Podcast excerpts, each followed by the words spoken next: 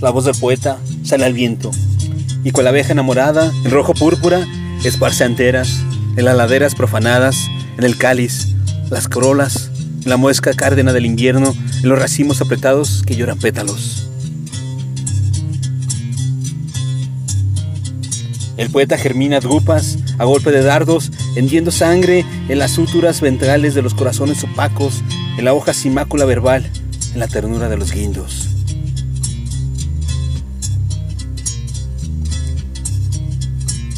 Y le nacen corimbos en tipo de cerezas, mordiendo una a una, con fauces de petirrojo, la pulpa de los besos.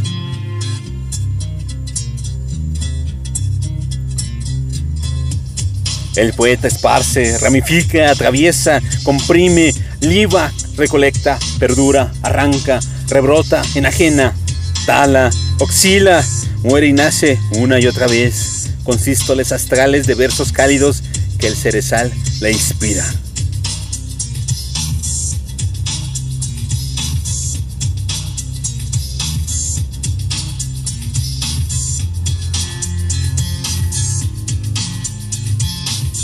Tiempo de cerezas.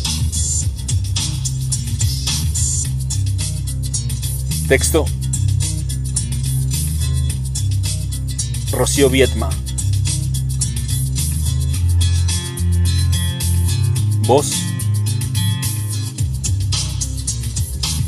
André Michel.